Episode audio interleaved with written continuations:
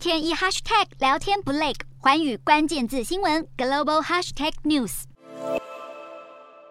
二零二二年环太平洋军演登场，从六月二十九号到八月四号，在夏威夷至南加州之间的海域举行，包括东道主美国在内，今年共有二十六国两万五千名官兵参加这一场全球规模最大的海上演习。外界认为，主要目的就是要告诉中国，在西太平洋地区的扩张将会遭到阻止和击溃。美国海军表示，这次军演是要提高联合部队所需的作战能力、抗打击能力和灵活性，以阻止大国的侵略行为。这场演训精锐进出。看点包括美国海军陆战队第三滨海作战团首度亮相。这个作战团在今年三月建立，任务是在复杂的作战环境下迅速控制关键航道与岛屿。此外，美军也出动航母林肯号，并且在舰上部署 F 三五战机中队。日本则派出改装后的护卫舰出云号，具备 F 三五 B 战机起降的能力。南韩也派出两栖攻击舰、潜舰、海上作战直升机、登陆突击装甲车等参与军演，规模和兵力堪称南韩历年之最。美在太平洋地区的相互较量，今年的环太军演，太平洋岛国东家也来参加。专家认为，这次军演展现出美国的领导力以及中国还无法拥有的庞大盟友。如果中国在台海与美国发生冲突，可能不得不考虑这一点。